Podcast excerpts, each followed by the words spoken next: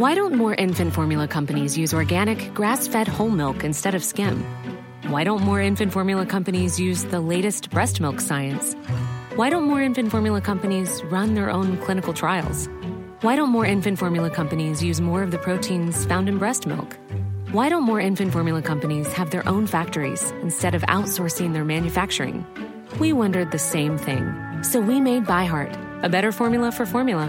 Learn more at byheart.com. Millions of people have lost weight with personalized plans from Noom, like Evan, who can't stand salads and still lost 50 pounds. Salads, generally, for most people, are the easy button, right? For me, that wasn't an option. I never really was a salad guy. That's just not who I am. But Noom worked for me. Get your personalized plan today at Noom.com. Real Noom user compensated to provide their story. In four weeks, the typical Noom user can expect to lose one to two pounds per week. Individual results may vary.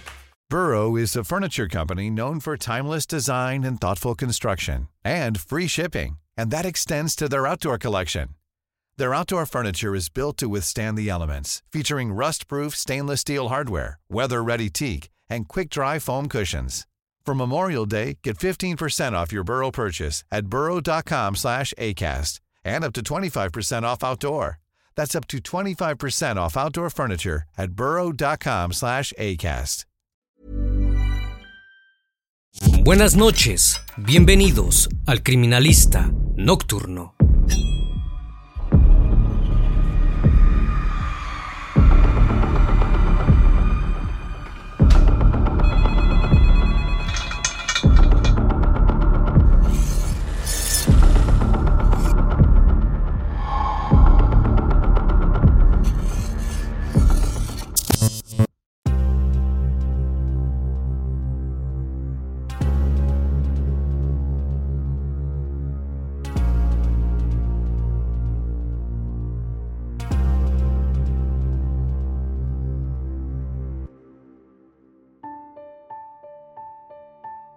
Tarde del 15 de enero de 2016 comenzó como cualquier otra. María de Jesús Jaime Zamudio llamó a su madre, Yesenia Zamudio, para contarle cuál sería su plan para esa noche.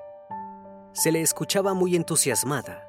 Iría junto a dos amigas y un amigo de la universidad a un restaurante a cenar y luego a cantar a un karaoke. La mujer no se preocupó. Su hija siempre se cuidaba mucho a las 4 de la mañana, Yesenia dormía plácidamente hasta que su teléfono comenzó a sonar. Cuando contestó, no pudo reconocer quién le hablaba. Lo único que entendió fue que Marichuy, como ella le decía cariñosamente, había sufrido una caída y se encontraba internada en el hospital de Ticomán. Confundida, Yesenia se contactó con su exmarido y ambos fueron corriendo a la clínica, pero no encontraron a su hija allí. Buscaron por todos lados, hasta que finalmente la hallaron en el hospital Balbuena. La situación era peor de lo que parecía. Su hija tenía una lesión cerebral traumática y fracturas en el fémur y en las piernas. Eso no era lo más terrible, sino más bien el hecho de que Marichuy estaba en estado de coma. Según les informaron los médicos, la joven había intentado quitarse la vida, tirándose desde un quinto piso. Ni Yesenia ni su exmarido creyeron esto. Sabían que había algo mucho más siniestro detrás y no descansarían hasta saber la verdad. El criminalista nocturno. María de Jesús Jaime Zamudio llegó al mundo el 5 de abril del año 1996 en la alcaldía Iztacalco en la Ciudad de México.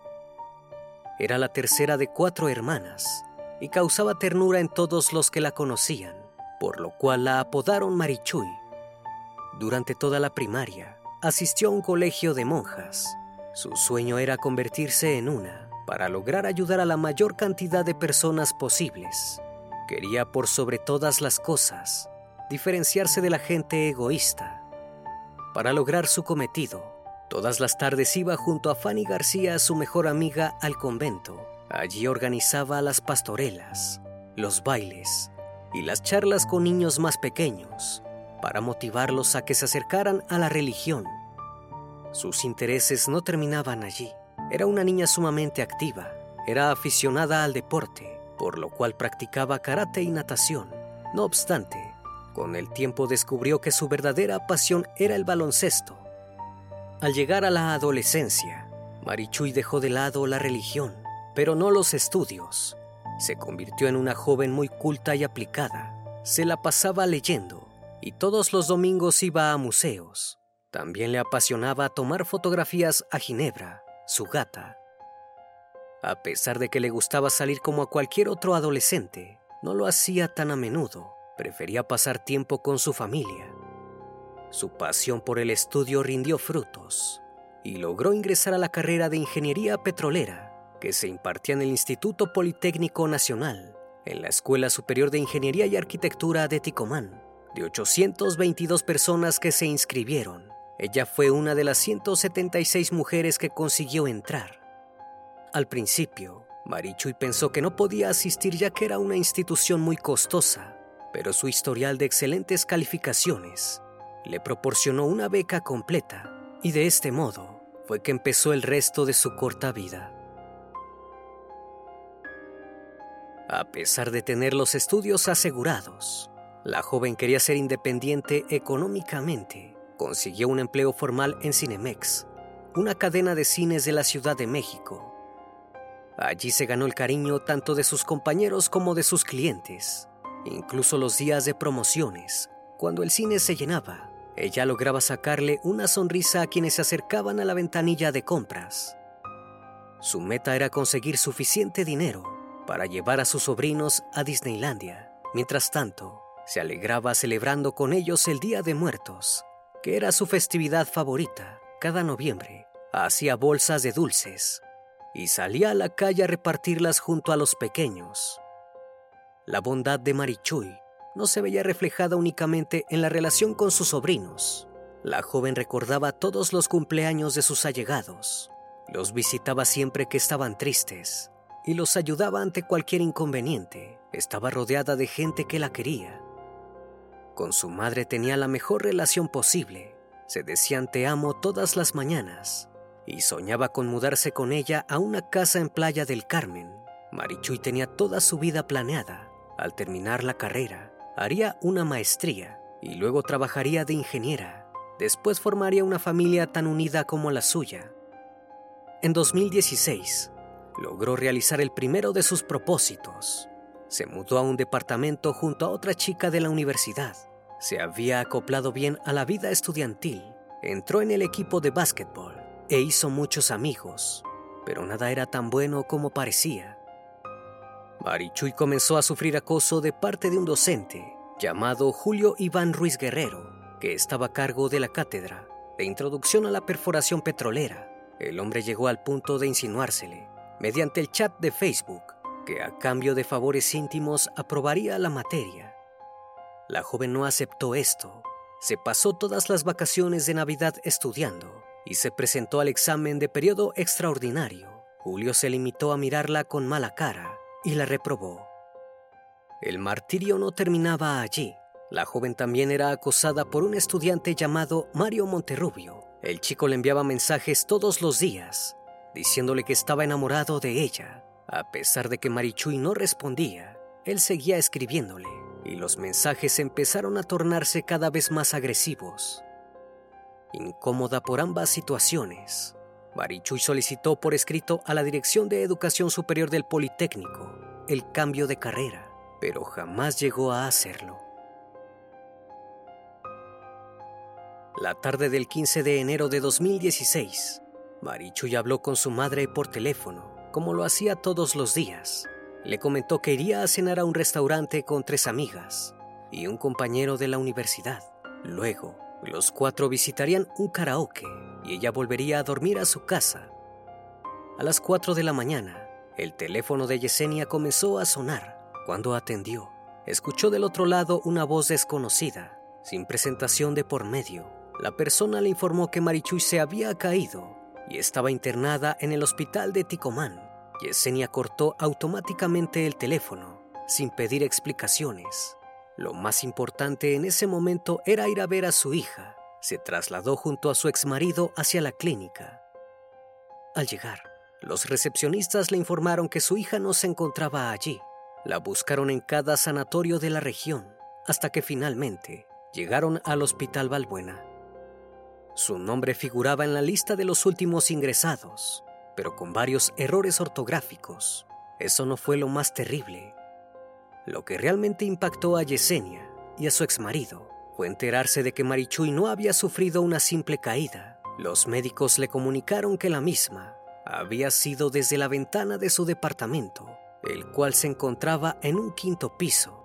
Tenía una lesión cerebral traumática y estaba en estado de coma.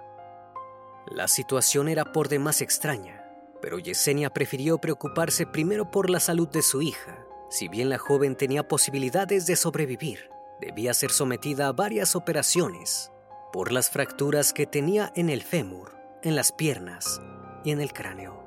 Estos procedimientos eran sumamente costosos.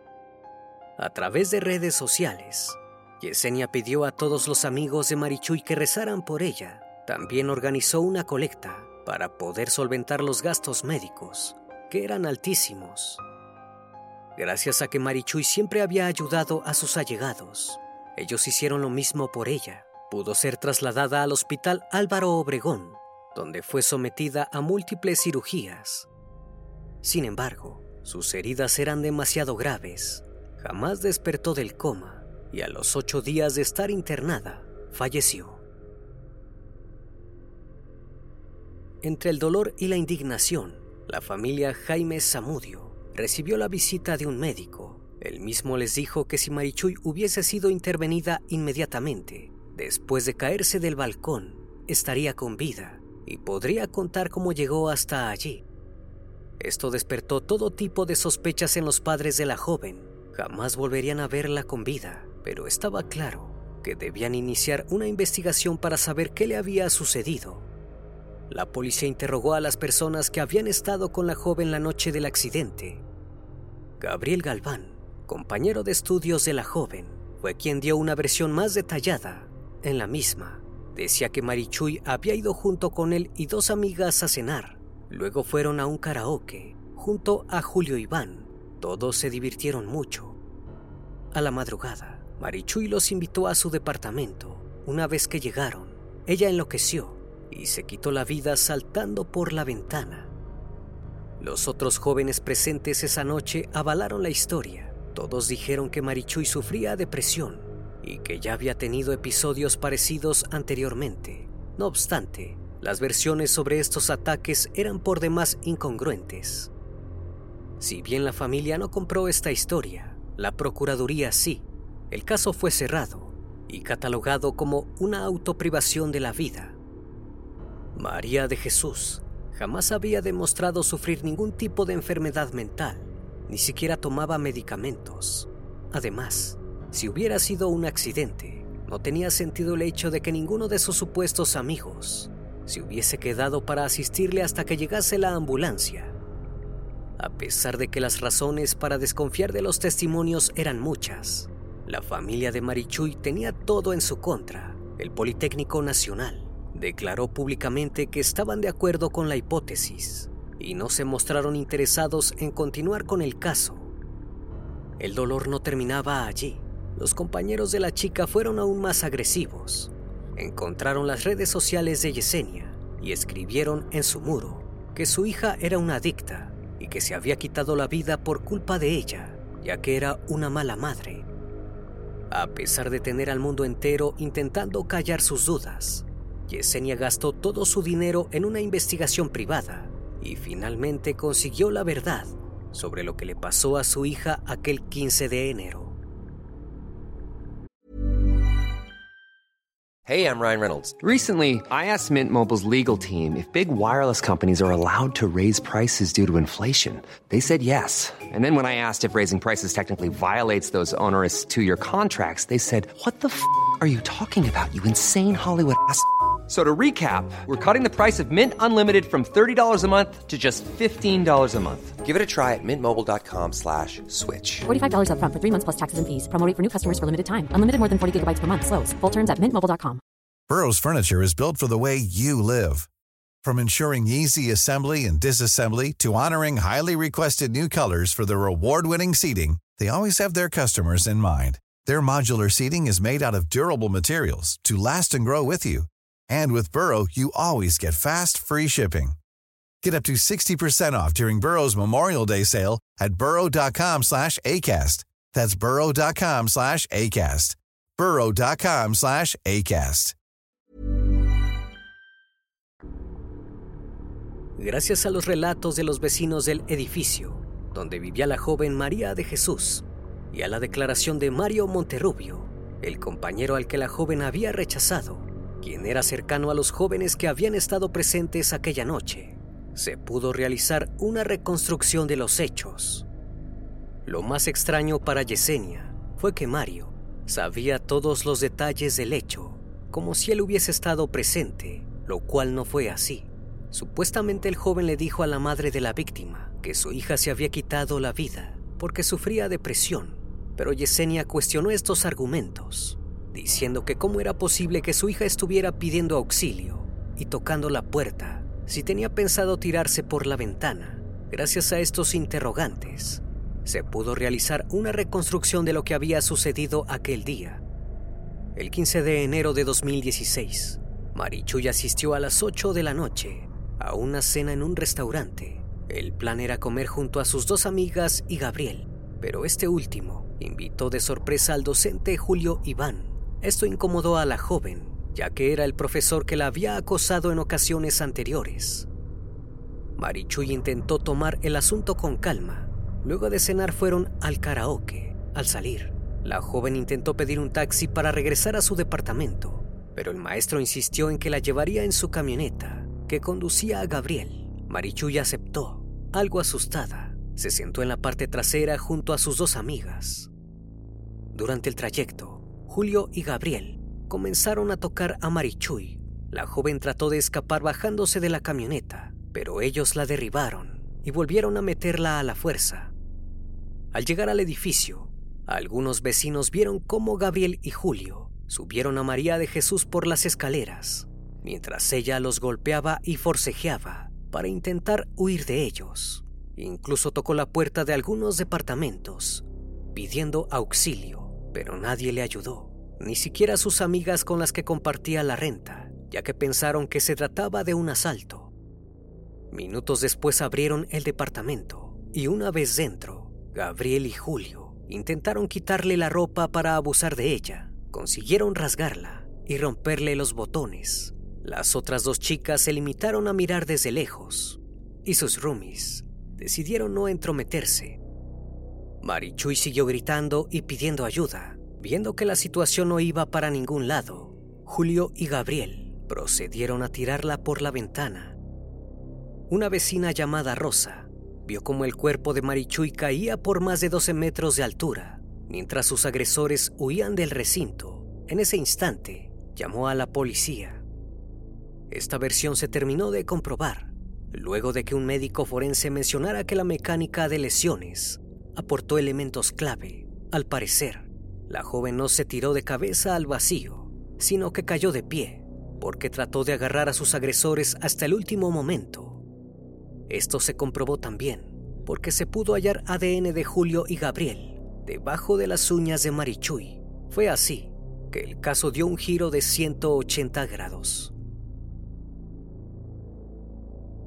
En el año 2018, las autoridades descartaron la hipótesis del accidente y de que ella se quitara la vida. Tipificaron el hecho como homicidio culposo y los principales sospechosos pasaron a ser Gabriel y Julio. No obstante, este último siguió dando clases en la universidad. Yesenia estaba inconforme. Dijo que el caso debía ser catalogado como feminicidio y que al no hacerlo, estaban restando la importancia al abuso que había sufrido su hija antes de perecer. Interpuso una queja ante la Comisión de los Derechos Humanos de la Ciudad de México. Debido a que la carpeta de investigación no estaba bien integrada, Yesenia también emitió numerosas denuncias ante la Secretaría de Seguridad Capitalina, al Tribunal Superior de Justicia de la capital y a la entonces Procuraduría de la ciudad. La Comisión de los Derechos Humanos de la Ciudad de México inició una investigación y determinó que durante el caso se habían omitido pruebas, que había signos de ineptitud de parte de la policía y una clara falta de interés de parte del Estado. Mediante un informe, se establecía que durante la madrugada del 16 de enero, un policía llegó al lugar de los hechos e ingresó al departamento para ver desde dónde se había lanzado la víctima, pero solo se limitó a mirar, pues luego de que derribó la ambulancia, el agente se retiró del lugar sin asegurar el departamento ni el sitio donde cayó la víctima y sin dar aviso a la autoridad ministerial, por lo cual después de eso se podrían haber manipulado los indicios. Por otro lado, la necropsia que le realizaron a Marichuy carecía de requisitos básicos, como señalar la totalidad de las personas que tuvieron contacto con el cuerpo y la revisión del área íntima para determinar si sufrió abuso antes de su fallecimiento. Yesenia pidió que se llevase a cabo un acto público en el que los edificios gubernamentales reconocieran su responsabilidad en estas omisiones y dieran a conocer las medidas establecidas para evitar que se repitan. Fue completamente ignorada y el caso volvió a archivarse. Tanto Julio como Gabriel se dieron a la fuga. La justicia parecía algo sumamente lejano. Cansada de esperar respuestas de parte del gobierno, Yesenia se unió al movimiento llamado Ni Una Menos. Organizó decenas de manifestaciones para pedir no solo por su hija, sino también por todas las mujeres que habían sido asesinadas por su condición. En febrero de 2020, Yesenia acudió a una concentración para exigir justicia por el feminicidio de Ingrid Escamilla, una joven que fue asesinada por su pareja luego de una discusión. La manifestación fue llevada a cabo afuera del edificio donde había ocurrido el crimen. Allí Yesenia dio un discurso en el cual acusaba al gobierno mexicano de no tener personal capacitado en violencia de género y de negarse a utilizar la clasificación de feminicidio para ocultar la crisis que había en el país. El video fue captado y publicado originalmente por el canal de YouTube Combatimos la Tiranía.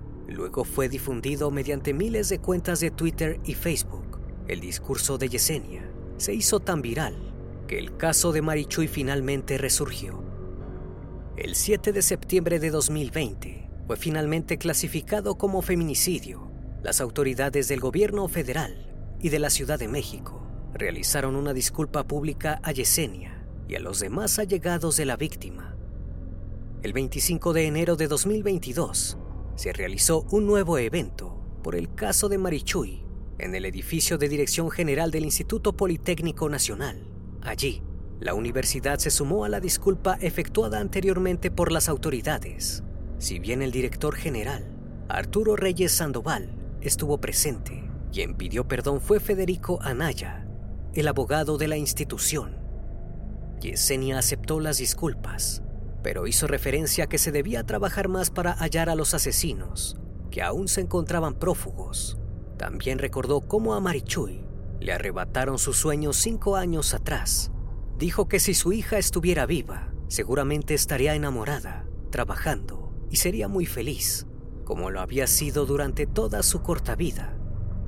Meses después, Mario Alberto González Torres, director de la Escuela Superior de Ingeniería y Arquitectura de Ticomán, del Instituto Politécnico Nacional, plantel donde estudiaba Marichuy, entregó el título post-mortem de ingeniera petrolera a Yesenia. Además, el hombre informó que el Instituto Politécnico Nacional abriría una cátedra sobre violencia de género, la cual llevaría el nombre de la joven estudiante como homenaje. Why don't more infant formula companies use organic, grass-fed whole milk instead of skim? Why don't more infant formula companies use the latest breast milk science? Why don't more infant formula companies run their own clinical trials? Why don't more infant formula companies use more of the proteins found in breast milk? Why don't more infant formula companies have their own factories instead of outsourcing their manufacturing? We wondered the same thing. So we made ByHeart, a better formula for formula. Learn more at byheart.com. Selling a little or a lot?